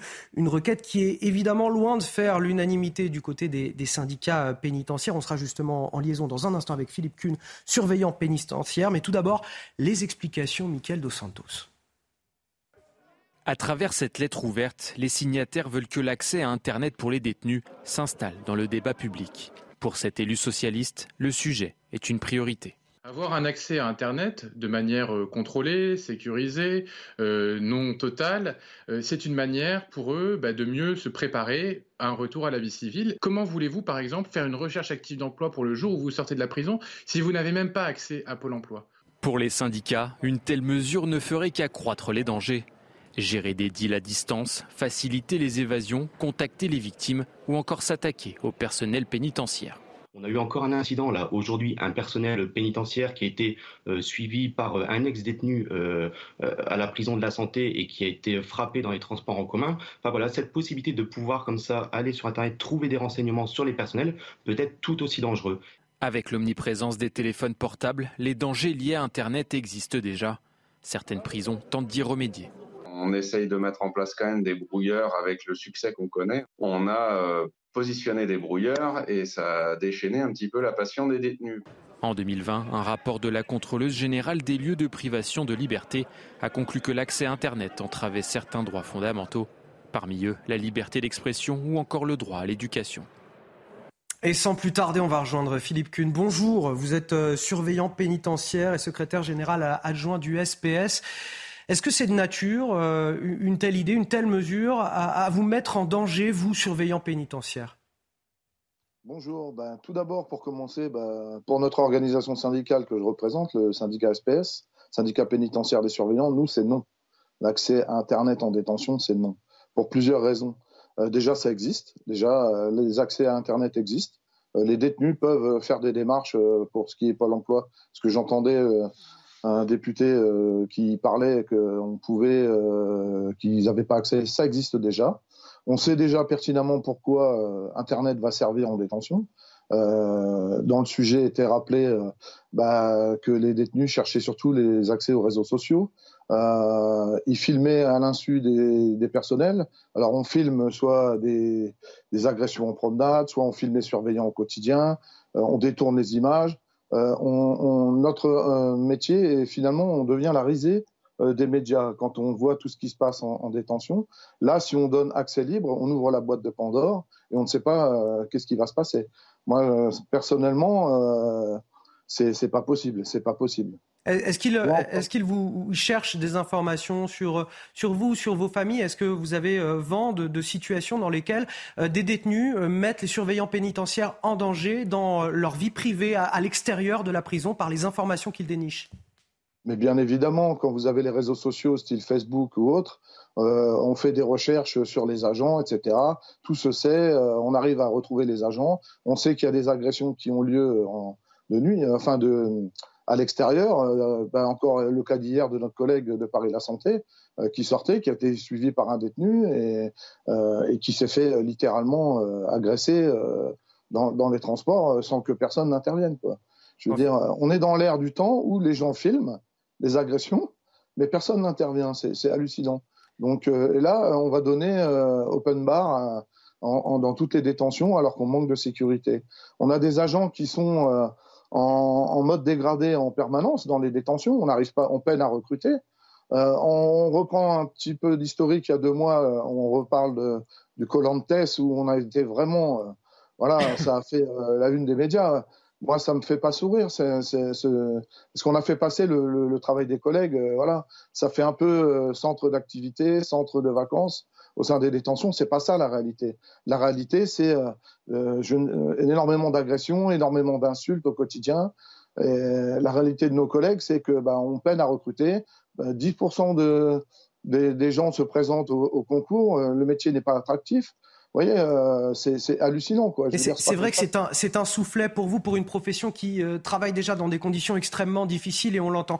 Philippe Kuhn, vous restez avec nous. Je vais faire un tour de table et si vous voulez réagir, bien sûr, vous nous faites signe. Benjamin Morel, euh, Internet dans les prisons, est-ce que c'est pas aussi la meilleure façon de mettre la, la délinquance en, télétravail, par exemple voilà, Gérer les, les, les, deals à distance grâce à Internet, faciliter les évasions aussi, par exemple En effet, c'est probablement le cas. Alors vous pouvez mettre toujours des pare-feux, des trucs type contrôle parental, les enfants sont capables de les craquer. On peut penser que les prisonniers le seront également. Donc ça pose évidemment un problème de sécurité, mais c'est également totalement hors sol. Je suis désolé, et ce pour deux raisons. D'abord, dire l'accès à Internet est un droit fondamental. Ça veut dire que toute personne aujourd'hui qui n'a pas accès à Internet en France parce qu'il est dans une zone blanche, parce que, eh n'a pas les moyens de se payer un abonnement Internet, par ailleurs très cher la plupart du temps, lorsque vous avez à peine les moyens de manger, eh bien, on a euh, foulé au pied ces droits fondamentaux ça veut dire que l'État va rapidement devoir mettre une allocation Internet pour tout le monde. Ce serait ça, le début de la justice, si on considère que vraiment c'est un droit fondamental. C'est par ce, biais-là qu'on commence. Et moi, je veux bien qu'en effet, il y ait euh, un problème d'accès aux services publics de l'emploi, etc.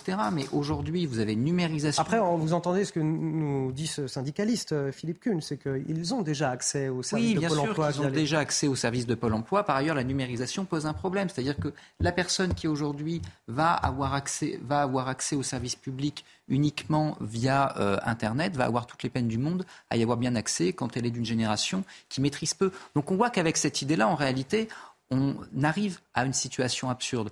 Et enfin, je suis désolé, mais on commente souvent l'état des prisons en France. Je rappelle que la France a été condamnée deux fois par la Cour européenne des droits de l'homme pour l'état de ses prisons. Je rappelle qu'il y a des rats dans certaines cellules. Est-ce que vraiment la priorité, c'est d'avoir une connexion C'est peut-être le premier combat, effectivement. La dératisation m'apparaît plus, plus importante aujourd'hui que l'accès au Wi-Fi. Euh, Qu'en pensez-vous, Najwa Haïté? Est-ce que l'accès à Internet est un droit fondamental, vous qui êtes avocate? Bon, déjà, le principe de détention, à la base, eh bien, c'est priver les, les, détenus euh, d'un certain nombre de droits euh, et de libertés. Après, le rôle de l'État, c'est d'assurer une parce qu'on est dans un État de droit, un État qui défend les droits de l'homme.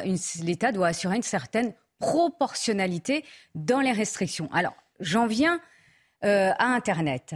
La Cour européenne des droits de l'homme, elle estime que ce n'est pas une obligation pour les détenus d'accéder à Internet. Et c'est la Cour européenne des droits de l'homme euh, qui le dit. Et j'entends d'ailleurs euh, ce que dit euh, le surveillant en pénitentiaire, puisque je compte des clients en prison, et ils ont en effet déjà mmh. accès à Internet. Donc, pour rebondir sur ce que dit Benjamin Morel, la priorité vraiment, c'est rendre plutôt les conditions de détention plus dignes, puisque euh, la France a été, vous le rappeliez très justement, condamnée à deux reprises par la Cour européenne des droits de l'homme. Je pense qu'il faudrait euh, plutôt prioriser euh, la dignité de, de, nos de, nos détenus parce qu'il y a des, des, des, prisons où c'est les rats, c'est les cafards et, j'en passe. Et la promiscuité. Et la promiscuité également. Donc la priorité, c'est plutôt ça. Alors, un dernier mot de Philippe Kuhn qui nous écoute et qui souhaitait réagir avant de passer à un autre sujet. Oui, tout à fait. Euh, je voulais réagir euh, par rapport à. Bah là, on, on, a des détenus qui s'entassent dans les, dans les prisons, on est bien d'accord. Euh, ce qui serait bien, c'est qu'on construise des places de prison, enfin, qu'on puisse avoir au moins respecté le, l'encellulement individuel, chose qui n'est jamais faite depuis qu'on recule d'année en année. Par contre, moi, il y a une petite question que j'ai envie de, de, demander à ces signataires. Est-ce qu'ils se sont euh, orientés vers des associations de victimes? Est-ce qu'ils ont demandé à des parents de victimes ce qu'ils en pensaient? Est-ce qu'on peut laisser euh, les détenus faire ce qui, ce qui, ce qui, peut leur sembler euh, plus facile d'accéder dans les réseaux sociaux, d'aller rechercher, faire des, harcèlements sur les victimes je veux dire, c'est pas entendable tout ça. Oui, vous dénoncez une forme d'indécence morale à, pouvoir euh, laisser un accès libre comme ça à Internet euh, à, des prisonniers euh, eux-mêmes et vis-à-vis de leurs victimes notamment. On pense à toutes les femmes qui sont victimes, par exemple, de violences conjugales et qui peuvent avoir des. Non, puisqu'il disait. Qui sont harcelés. Qui sont harcelés. disait Monsieur Kuhn aussi, ce qui est important, c'est la dérive liée à Internet aussi. C'est toute la mise en scène que peuvent hmm. faire les, les prisonniers et qu'ils peuvent effectivement publier sur les réseaux sociaux et donc donner euh, des messages et aussi euh, montrer une certaine vie qu'ils auraient en prison. On a vu d'ailleurs quand il y a eu le Colantes où certains s'étaient filmés en train de manger dans les prisons, dans les couloirs, où ils s'étaient commandés des, des repas euh, gargantuesques. Donc c'est ça aussi la réalité. Et je pense que c'est quelque part protéger aussi ces surveillants qu'est d'éviter euh, cette, euh, cette dérive. Et, on a bien conscience, Philippe Kuhn, hein, que vous exercez une profession qui est très euh, compliquée en ce moment et qui peine à recruter, vous le disiez tout à l'heure. Je vous remercie, je le rappelle, hein, vous êtes surveillant pénitentiaire, secrétaire général adjoint du SPS. Autre thématique que je voulais aborder avec vous sur ce plateau à présent. La mairie de Valence, dans la Drôme, en pleine polémique, peut-elle vendre un terrain à une école musulmane? Légalement, oui, mais politiquement et moralement, c'est la question. Renonce-t-elle au vivre ensemble pour 500 000 euros? 500 000 euros, c'est le prix du terrain. Le maire Les Républicains de la ville n'a pas souhaité répondre à nos questions, mais face à la polémique, il pourrait bien se raviser. Regardez ce reportage, il est signé Olivier Madinier. 8000 mètres carrés situés en face de la mosquée de Valence. La vente de ce terrain par la ville pour y installer une école musulmane divise, d'autant que selon certains, l'école serait proche des frères musulmans. Quand on essaie de pousser un projet comme ça, on, essaie plutôt de, rendre les gens plutôt euh, communautaristes que vivre dans la concorde républicaine. Moi, c'est ça qui m'importe. Après, bien évidemment, si jamais il y a le soupçon d'un lien avec les frères musulmans, j'y suis encore plus opposé. Nicolas Daragon, le maire LR de Valence, proche de Laurent Wauquiez, a fait voter cette vente le 27 juin dernier. Aujourd'hui, la préfète de la Drôme lui demande de revenir sur sa décision. C'est plutôt du clientélisme électoraliste, c'est-à-dire qu'il ne fait rien actuellement pour les quartiers et en s'occupant de cette école, lorsque les gens vont aller voter, ils vont dire regardez, je me suis occupé de cette école et on a fait le nécessaire. L'association Valeurs et Réussite qui pilote ce projet d'école a fait une demande afin de passer sous contrat avec l'État, demande qui aurait reçu un avis favorable. Aujourd'hui, on nous tient ce discours qui est totalement hypocrite, qui est de dire ah, regardez une école communautaire hors contrat, etc et on lui met des bâtons dans les roues lorsque cette même école souhaite s'émanciper, souhaite acquérir ses propres locaux et souhaite justement euh, aller dans, ce sens-là pour devenir une école sous contrat. Un conseil municipal doit se tenir lundi prochain. La question est de savoir si le maire de Valence annoncera une annulation de la vente. Naïma Fadel, est-ce que certains maires ont, renoncé finalement au vivre ensemble et au nom de quoi le sacrifient-ils aujourd'hui? En fait, il y a deux choses. Est-ce que c'est illégal? Non. Aujourd'hui, ce n'est pas illégal. non. Vous savez que beaucoup de mairies vendent des terrains dans le cadre des baux amphithéotiques. Et c'est pour, fait pourquoi C'est pour construire des lieux de culte, notamment des mosquées. Donc rien n'est euh, illégal. Justement, les municipalités n'ont pas une responsabilité dans l'organisation Alors du justement, ensemble voilà, exactement. La deuxième chose. On appelle sans cesse à l'État pour euh, contrôler la deuxième les communautarismes, chose, moi, les séparatismes, les municipalités? Moi, je suis euh, par principe donc contre les écoles communautaires, mais là, vous avez vu, le rectorat a validé euh, pour qu'il y ait mis en, euh, soit mis en place un, contrat euh, sous contrat cette école. Mm. Donc vous voyez, on a deux contradictions en fait. Mais je suis d'accord avec vous. Le problème qui se pose aujourd'hui, c'est quelle société on veut.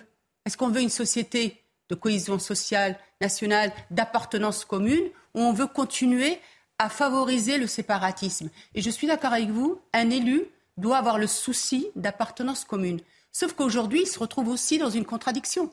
C'est que s'il refuse de quel droit il va refuser? D'autant plus, encore une fois, que le rectorat. On, parle aussi de clientélisme dans ce sujet.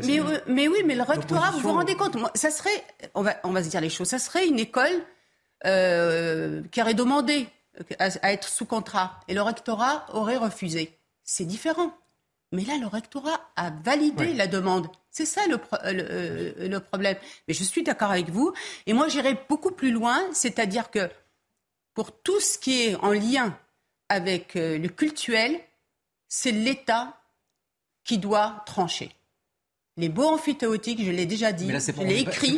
non, mais par exemple, non, non, mais euh, ça, c'est une école euh, religieuse, musulmane. Oui, c'est ça. C'est ça. Oui, oui. Ben oui, musulmane, comme on dirait une, une, école catholique. Sauf que, mais, mais les écoles catholiques, alors souvent on me parle des écoles catholiques. Les écoles catholiques, à la différence, elles accueillent tout le monde. Moi, mes enfants étaient scolarisés dans une école catholique. Les écoles musulmanes n'accueillent que des musulmans. C'est une, réalité. Donc effectivement, la question devrait se poser. Je pense que M. Darmanin fait un, réel travail sur ces questions-là. Sur la loi sur le séparatisme, on aurait dû poser cette problématique-là. Elle est posée puisque, regardez, euh, la préfète, donc le, rectorat a donné... Euh, euh, son aval pour que cette école devienne une école sous contrat. Mais la préfète a demandé au maire de revenir sur cette euh, décision de vente du terrain à hauteur de 500 000 euros. Et donc, ça, c'est une application de la loi qui a été sur le séparatisme qui a été votée en juillet 2021. Alors ça veut dire que la préfète a des éléments Exactement, bah, par rapport notamment au lien avec l'islam musulman. Mais la question, le vrai scandale, du coup, c'est beaucoup plus le rectorat. C'est-à-dire qu'au-delà du maire qui va à un terrain, à la rigueur, pourquoi pas, mais c'est que vous avez une, une, école qui devient sous contrat alors que visiblement elle est proche des euh, frères musulmans et que vous avez une inquiétude de la préfecture. Pour moi, le vrai scandale aujourd'hui, si on devait se tourner vers quelqu'un, c'est pas tant vers le maire que vers le recteur. parce que la question, mais moi je suis pas d'accord. ensuite c'est moins le fait que ce soit une école privée euh, musulmane mm. que le, la, la, la coloration de l'association qui, euh, qui est derrière. Et donc les soupçons qui pèsent sur cette association propriétaire de, de enfin qui devrait euh, peut-être être propriétaire de ces murs, c'est que on, on l'a dit proche des frères musulmans. Et, et, toute la difficulté, notamment pour le rectorat, mais mais pour l'État, c'est que euh, l'une des particularités des frères musulmans, c'est la taquia, c'est l'art de la dissimulation. Donc j'imagine qu'ils vont qu'ils vont rester dans les clous le plus longtemps possible jusqu'à temps où ils seront euh, dégagés d'une sorte de surveillance et, et, et, ils feront absolument ce qu'ils veulent.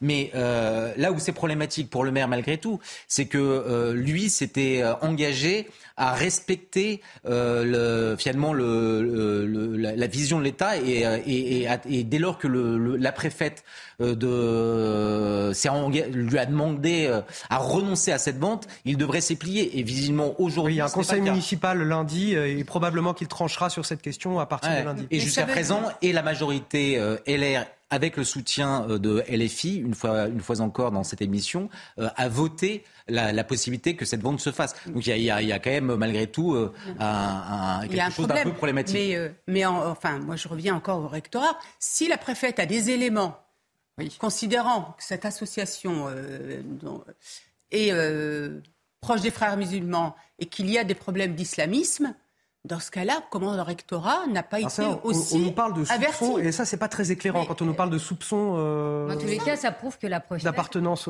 Ça prouve que la préfète, elle a des éléments. Et puis, oui. l'actualité, elle me rappelle, souvenez-vous, ce qui s'est passé à Strasbourg, avec le financement par le conseil municipal. Ah enfin, euh, c'était une subvention qui avait été euh, euh votée euh, dans le cadre d'un conseil municipal à, à, Strasbourg, finançant un lieu de culte, donc une mosquée. elle finançait une association euh, turc, Mili euh, Gorus, et on sait très bien que c'est le bras armé des frères musulmans, mhm. notamment à Strasbourg. Et ce qu'il ne faut pas nier, c'est pour ça moi je parle, je souhaite parler de responsabilité des maires et des élus locaux, euh, c'est qu'il y a une offensive des frères musulmans qui touche l'école, qui touche les associations et quel est l'élu qui est le plus proche du terrain? Ce sont les maires. Et on ne peut pas nier que vous avez des maires. Je ne fais pas une généralité, mais il y a des maires qui surfent sur le clientélisme, tout simplement, parce que à la veille d'une élection municipale, eh bien, ça rapportera tant de voix. Et donc, ça, on ne peut pas nier euh, ce clientélisme qui existe dans certaines villes. Et c'est pour ça que cette loi sur le séparatisme, elle permet aujourd'hui à une préfète de dire, Monsieur le maire, eh bien, reculez, vous refaites voter euh, cette délibération. On, arrive à la fin par de ce exemple, débat. Sur l'autorisation, juste ça, sur l'autorisation de construction de lieux de culte, il faut absolument que ce soit l'État qui prenne la main. Parce que sinon, les élus seront toujours aux mains des. Merci à vous, Naïma Fadel. Benjamin Morel. Benjamin Morel qui est d'accord. Je vous remercie d'autant plus, Benjamin, que vous allez nous quitter dans quelques instants. Naïma M. Fadel, Najouel Haïté et Raphaël Steinville, vous restez avec moi sur ce plateau. On va aborder euh, la question euh, ukrainienne dans un instant, puisque vous le savez tout à l'heure, à 14h, euh, Vladimir Poutine va délivrer un discours depuis le, Kremlin sur l'annexion de quatre régions en, Ukraine. On en parlera sur ce plateau avec Bruno Clermont, général de corps aérien, Gérard Vespierre, analyste en, géopolitique, et Harold Iman, notre spécialiste des questions internationales. Je vous propose d'écouter juste avant euh, la réaction de Volodymyr Zelensky qui appelle à stopper Vladimir Poutine. À tout de suite. Le fait qu'une personne en Russie souhaite poursuivre cette guerre va coûter à la Russie son économie. Pour arrêter ça, vous devez arrêter celui qui, en Russie, préfère la guerre à la vie, la vie des citoyens russes.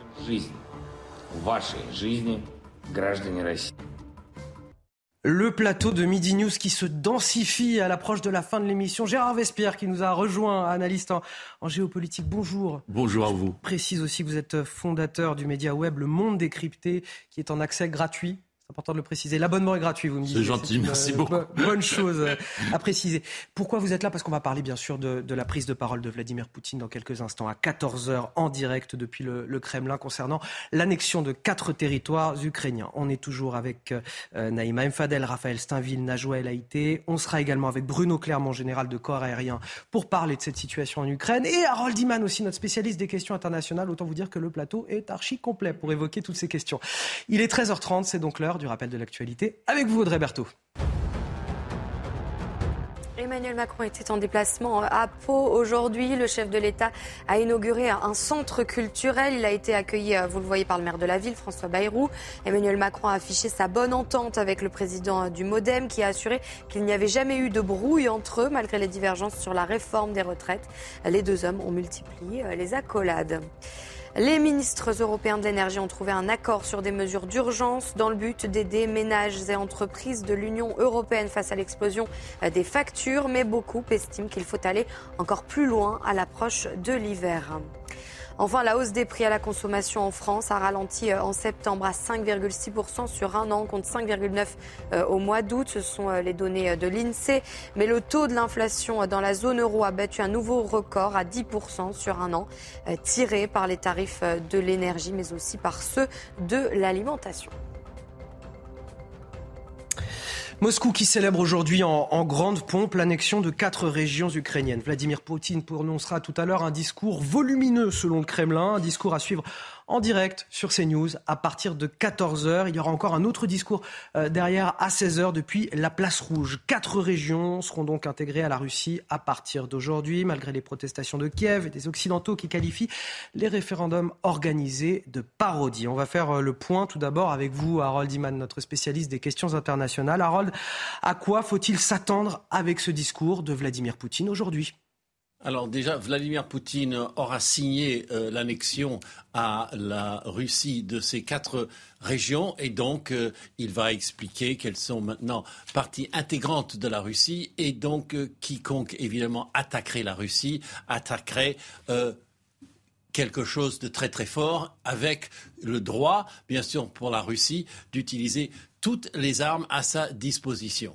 Et donc, vous voyez sur la carte, il y a un premier problème, c'est que la ligne de front traverse une partie des zones que Vladimir Poutine aura annexées, et particulièrement la ville de Zaporizhia, c'est 700 000 habitants qui ne sont même pas dans le giron de euh, son annexion. Alors, euh, il y a certains bruits comme quoi on va délimiter plus tard l'exacte frontière des zones qui auront été annexées de cette façon. C'est le porte-parole qui le dit. Donc, vous voyez, on est déjà dans un certain mais voilà, le, défi envers, la défiance envers l'Occident sera à son paroxysme de l'Occident, de qui euh, la Russie a-t-elle encore le soutien au sein de la communauté internationale? La Chine et l'Inde, et surtout la Chine, ont commencé à émettre des euh, bruits de, je dirais, de doute sur ce que fait euh, le Kremlin en disant que le droit à, l'intégrité territoriale des États est une chose importante. donc c'est une façon super polie de désavouer. Ensuite, lorsque Vladimir Poutine a parlé comme dans euh, cette vidéo, à euh, d'autres pays qui viennent de la zone qu'on appelle la communauté des États indépendants, qui est une espèce de réminiscence de l'URSS sans, vrai pouvoir, euh, eh bien, ces pays-là n'acceptent plus ces frontières et le Kazakhstan est en tête d'une mini-révolte et répète sans arrêt que toutes ces annexions ne sont pas légales, y compris celle de la Crimée en 2014. Donc il est en train de perdre le peu d'appui qu'il a, lui restera le Nicaragua ou Cuba. Merci Harold Iman. Vous restez à l'affût parce que j'aurai d'autres questions à vous poser sur la, situation plus précise sur le, terrain un petit peu plus tard euh, dans le courant de cette euh, demi-heure. J'ai Gérard Vespierre à, mes côtés. Je voulais vous poser cette question tout d'abord. Ces annexions euh, présentées enfin, sous forme de fête aujourd'hui, parce que c'est une sorte de célébration qui est en train d'organiser Moscou cet après-midi. Est-ce que c'est une victoire finalement pour la Russie de Vladimir Poutine ou un échec global qui maquille en victoire? C'est effectivement la deuxième hypothèse qu'il faut regarder parce que euh, au départ, n'est-ce pas, il y a eu euh, trois jours avant l'invasion la déclaration euh, donc d'indépendance du Donetsk et, de Lugansk qui a été reconnue par la Russie. Ensuite, donc l'invasion qui a dépassé 25% du territoire ukrainien et puis on est revenu à 20 et maintenant on est à 15. Donc voilà, la, la Russie est sur le repli en occupation du territoire ukrainien et ce référendum qui était prévu fin d'année a été avancé pour sanctuariser le territoire donc que l'armée russe accueille actuellement, enfin occupe pardon, occupe actuellement. Donc voyez-vous, c'est vraiment euh, une opération sur la défensive parce que l'armée russe était en train de reculer, reculer, donc il fallait sauvegarder ce qui avait été acquis. C'est un, président euh, acculé, Vladimir Poutine. On parlait là du soutien de la communauté internationale, en tout cas de, l'Inde et la Chine, qui étaient jusque-là, euh, voilà, officiellement des, soutiens plus ou moins affirmés. Là, on sent que ça commence à changer. Il y a un double problème pour euh, le pouvoir russe. Le pouvoir est confronté donc à l'absence d'alliés, maintenant, de poids, comme vient de le dire Harold Iman, excite la Chine, excite l'Inde aussi. Modi était très clair. Ce n'est pas le temps de la guerre, a-t-il dit. Euh, deuxièmement, les pays limitrophes se reculent d'un soutien à la Russie, le Kazakhstan, le Tadjikistan, etc. Et donc, troisièmement, vous avez maintenant un problème énorme en Russie elle-même. Parce que qu'est-ce que les 300 000 soldats qui ont été euh, mobilisés Ils viennent d'où? Ils viennent en majorité de Sibérie. Vous avez des brouillades, des, populations euh, de l'Ingouchi, etc.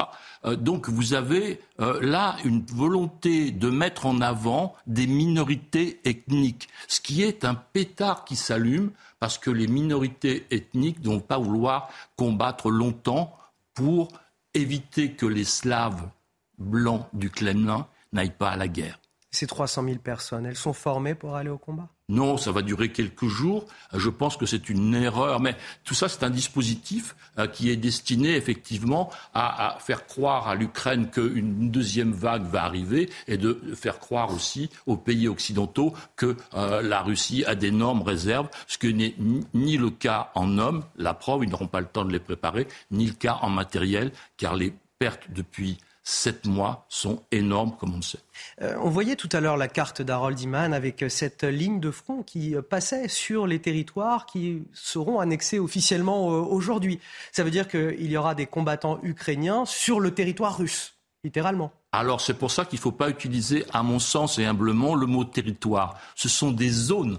Parce que quand vous parlez de territoire, effectivement, il y a une délimitation euh, administrative. Un département, une, province en France. aux yeux de la Russie, si je, dois apporter cette précision. Aux yeux de la, Russie, effectivement. Oui, mais ce n'est pas possible, puisqu'effectivement, ils ne sont pas présents. Est-ce que ça, veut, ça, veut, dire que sur euh, ces zones-là, et puis si, si les, soldats... Deux, des quatre. Voilà, sur, dans, ces cas-là, est-ce que l'affrontement ne risque pas de s'intensifier avec des armes lourdes, voire très lourdes? Et j'ai toujours euh, au fond de l'esprit cette question du nucléaire que brandit Vladimir Poutine entre les lignes.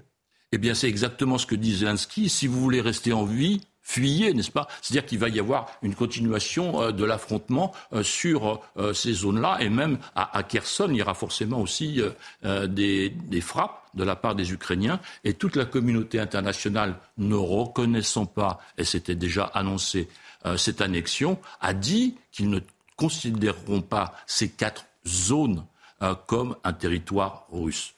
Comment la communauté internationale peut-elle euh, réagir finalement sans aggraver la situation? Ça paraît impossible désormais. Euh, à part dire qu'on ne reconnaît pas l'annexion de ces territoires, oui, de ces zones. Donc, mais là, ce qui est plus difficile, c'est qu'il y a un état de guerre, n'est-ce pas? Donc, c'est là où nous sommes dans une situation très délicate. S'il y a une continuité, et normalement, il y aura une continuation des frappes sur ces zones. Il y a eu des frappes il y a quelques semaines en Crimée, ne l'oublions pas, qui est une terre aussi annexée euh, et ça n'a pas empêché donc euh, euh, les, forces ukrainiennes d'envoyer des drones, d'envoyer des missiles sur la Crimée. Donc ça va certainement se produire aussi sur ces zones. Alors on me dit que nous sommes avec Bruno Clermont, général de, corps aérien. Bonjour Bruno Clermont, merci de participer à, à, cette émission Midi News. quelles sont les lignes de front sur le terrain? Quelles avancées pour les troupes ukrainiennes? Ça fait partie des questions que je vais vous poser dans quelques instants. On va faire l'état des lieux avec Alexis Vallée. Je vous reprends juste après. Après 219 jours de conflit, les Ukrainiens continuent leur avancée sur les territoires conquis par les Russes. Sur la ligne de front en rouge, les sites bombardés par Moscou. Au nord-est de l'Ukraine, en vert, les territoires repris par Kiev. Dernière victoire en date, la ville de Kupiansk. Véritable intérêt stratégique, puisque la cité abrite un pont et une ligne ferroviaire désormais gravement endommagée, utilisée pour approvisionner les troupes de Moscou. L'armée ukrainienne tente à présent de reprendre la ville de Liman, qui comprend elle aussi un important nœud ferroviaire contrôlé par les Russes depuis mai. Mais malgré ces victoires, l'issue reste incertaine. Après l'annonce de la mobilisation de 300 000 Russes, Vladimir Poutine a déclaré que ces nouveaux soldats recevront une formation supplémentaire avant de partir à la guerre. Bruno Clermont, une question pour vous. Comment se portent aujourd'hui les forces ukrainiennes et les forces russes désormais? Qui est en force, qui est en faiblesse finalement? On est toujours dans la contre-offensive ukrainienne qui a été lancée début septembre et qui porte ses fruits avec euh, deux axes principaux où euh, la carte a bien montré. Un axe au nord de la région de Kharkiv où les Russes ont pénétré très profondément dans le. Euh, dans les Ukrainiens ont repris une grande quantité de terrain. C'est une région stratégique puisqu'en fait en contrôlant cette région, ils empêchent euh, l'approvisionnement de la logistique qui venait euh, de la Russie au, nord de l'Ukraine, hein, sur l'axe Belgorod-Izium. Donc ça, c'est une perte. Je pense que les Russes ont fait une croix sur cette région euh, pour concentrer les efforts sur le Donbass, puisque c'était la priorité affichée par Vladimir Poutine. Mais se trouve que dans le Donbass, Ça se passe pas très bien non plus parce que l'offensive de Liman va aboutir et après Liman, ce sont les villes de Lysychansk, des villes qui avaient été prises avec grande difficulté par les Russes au milieu du mois de juillet. Donc le, territoire conquis euh, par les Russes est en train d'être pris par les Ukrainiens. Donc on est toujours en pleine contre-offensive ukrainienne et les Russes continuent à reculer et à essayer de mettre en place des positions défensives. On, dit qu'ils sont en, difficulté à tel point qu'il manque de matériel médical, que l'armée russe s'en sera utilisée par exemple des serviettes hygiéniques comme des pansements. Bah, il, est tout, à fait euh, notoire que l'armée russe a des difficultés logistiques. Elle a des difficultés de toutes sortes. La, liste des difficultés de l'armée russe, euh, euh, elle prendrait un, long moment à décrire. le moral des troupes, l'organisation de la logistique, le commandement, la coordination des feux, l'usage de l'aviation. tout ça, ça ne fonctionne pas depuis le début, mais une chose qui ne fonctionne pas depuis le début, et je ne sais pas si vous vous rappelez des débats qu'on avait eus au début du mois de mai, lorsque, discours, lorsque Poutine a fait son grand discours du 9 mai pour la grande fête patriotique, on s'attendait à ce qu'il annonce une mobilisation. Parce que depuis pratiquement les premiers jours du conflit, on a bien compris qu'il n'avait pas assez de troupes pour faire ce qu'il avait l'intention de faire. Aujourd'hui, il a revu ses ambitions à la baisse, mais il n'a toujours pas assez de troupes pour faire ce qu'il veut faire. Donc la priorité, c'est d'avoir des troupes, ensuite d'organiser les troupes, euh, de trouver des équipements et de mettre en, ordre une chaîne de commandement qui ne fonctionne toujours pas. Donc euh, tant que ces problèmes ne seront pas résolus, les Ukrainiens continueront à avancer. Est-ce que vous validez cette interprétation selon laquelle aujourd'hui euh, Vladimir Poutine est acculé, humilié par euh, les défaites et qu'il y a cette sorte de fuite en avant avec cette annexion des territoires ukrainiens? Ce qui est difficile de savoir, c'est ce qui se passe dans l'entourage proche de Vladimir Poutine et le niveau d'information euh, dont il dispose. Ce qui est certain, c'est qu'à présent, il a pris personnellement le, contrôle des opérations. Donc normalement, il sait ce qui se passe. Et quand il voit ce qui se passe, il doit être extrêmement agacé parce qu'il constate que l'armée russe, euh, l'armée qu'il considérait comme une des meilleures au monde, euh, n'est pas capable de tenir les objectifs qu'il a fixés. Donc on assiste à une valse des généraux, et cette valse des généraux n'a pas fini de se terminer. Et aujourd'hui, euh, il compte sur la mobilisation. On a bien vu que cette mobilisation va être très compliquée. il y a 2 millions, un réservoir de 2 millions d'hommes possibles en fait, ils vont prendre les premiers qui vont réussir à, mettre euh, sous l'uniforme et envoyer sur le front. Mais ce seront des troupes qui sont probablement très peu entraînées, très mal entraînées. Sur les 300 000, il est bien capable d'en récupérer une centaine de milliers dans les prochaines semaines. Euh, donc il compte là-dessus pour essayer de se refaire une santé. Mais là aussi, le résultat est tout sauf garanti. Alors, un mot avec Harold Iman, qui est toujours avec nous, notre spécialiste des questions internationales. Harold, euh, on apprend euh, ce matin qu'une colonne de voitures de civils a été frappée dans la région de, de Zaporizhia. On dénombre 23 morts. Qu'est-ce qu'on sait de cette attaque pour le moment? Alors justement, Zaporizhia sera le grand problème de Vladimir Poutine dans cette élection. Et donc, euh, cette voiture était remplie de civils qui circulaient et apparemment ils étaient en train de se rendre depuis la zone ukrainienne vers la zone russe, d'après ce que l'on sait. Ce qui permet à l'armée russe de dire voyez, ce sont des gens qui fuient les horribles, l'horrible régime ukrainien pour se réfugier dans notre nouvelle région indépendante, enfin rattachée à la Russie, et qui ont subi un tir de la part des Ukrainiens. Les Ukrainiens disent précisément euh, le contraire. C'était des mouvements d'évacuation divers et euh, l'armée russe a tiré. Donc on reste dans cette espèce de, contradiction permanente entre les deux côtés et bien sûr, c'est du côté ukrainien que cela fait le plus mal parce que, de toute évidence, les gens qui sont à bord sont des Ukrainiens. On ne sait pas précisément ce qu'ils ont dans leur cœur, mais ils sont bien morts ou horriblement blessés. Merci pour ces euh, précisions, euh, Harold Iman. Euh, Naïma Mfadel, vous avez une question pour Gérard Vespierre. oui, Monsieur Vespierre. Moi, je voulais juste savoir par rapport à, cette situation extrêmement préoccupante, à cette escalade, est-ce que vous pensez qu'aujourd'hui encore, on a une possibilité d'un espace de, qu'on peut faire à la diplomatie? On ne connaît pas de conflit, n'est-ce pas, qui ne se soit un jour arrêté. Donc il y a forcément un but euh, dans ce domaine-là. Il y aura forcément un jour à des débuts de négociations. Il y a déjà des négociations. Il y a des négociations euh, sur euh, les ressources agroalimentaires avec l'aide de la Turquie. Il y a eu des négociations puisqu'il y a eu plus de 200 prisonniers qui ont été échangés entre l'Ukraine et la Russie il y a quelques jours. Donc si vous avez de tels mouvements, hautement politique, hautement sensible, c'est qu'il y a effectivement des échanges qui ont lieu, euh, soit téléphoniques, soit vidéo, soit des réunions euh, euh, secrètes physiques.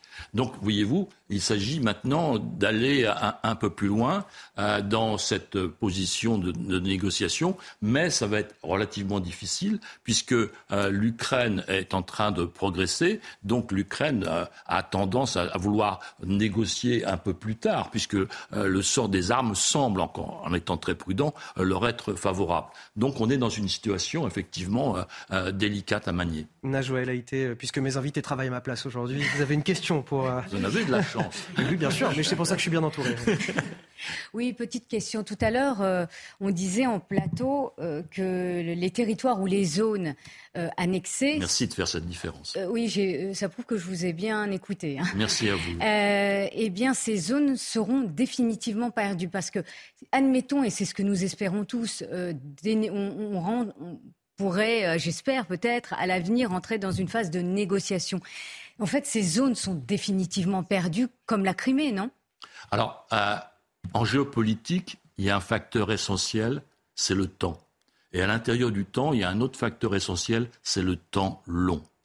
Vous savez, euh, en 1966, dans le temps long, c'est pas très loin. 300 millions de soviétiques et moi, et moi, et moi. Vous vous souvenez de ça oui. Maintenant, en 1990, à la chute de l'Union soviétique, 148 millions de Russes. À l'heure actuelle, 144 millions de Russes. À la fin de la décennie, madame, il n'y aura plus que 140 millions de Russes.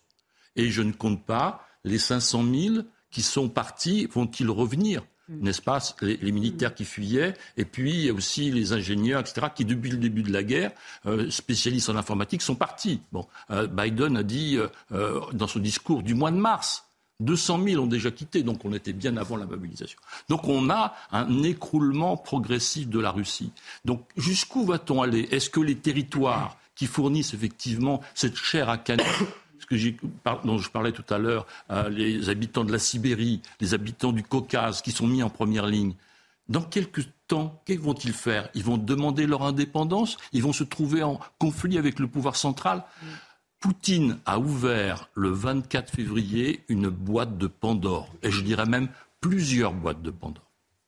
Alors, Bruno, Bruno Clermont, euh, que je profite pour le, pour le remercier, général de corps aérien, d'avoir participé à cette dernière partie euh, d'émission. Gérard Vespierre également. On arrive à la fin, malheureusement, de notre débat et c'est pour ça que je vous interromps. À 14h, vous restez avec nous, bien évidemment, sur CNews, euh, puisque nous suivrons en direct cette allocution de Vladimir Poutine à suivre donc à 14h dans la belle équipe avec Olivier de, de. Donc merci euh, à tous mes invités, Naïma M. Fadel, Raphaël Steinville, Najwa Elaïté, Gérard Vespierre et bien sûr Bruno Clermont et Harold Iman. Restez avec nous sur CNews, euh, le discours de Vladimir Poutine dans quelques instants.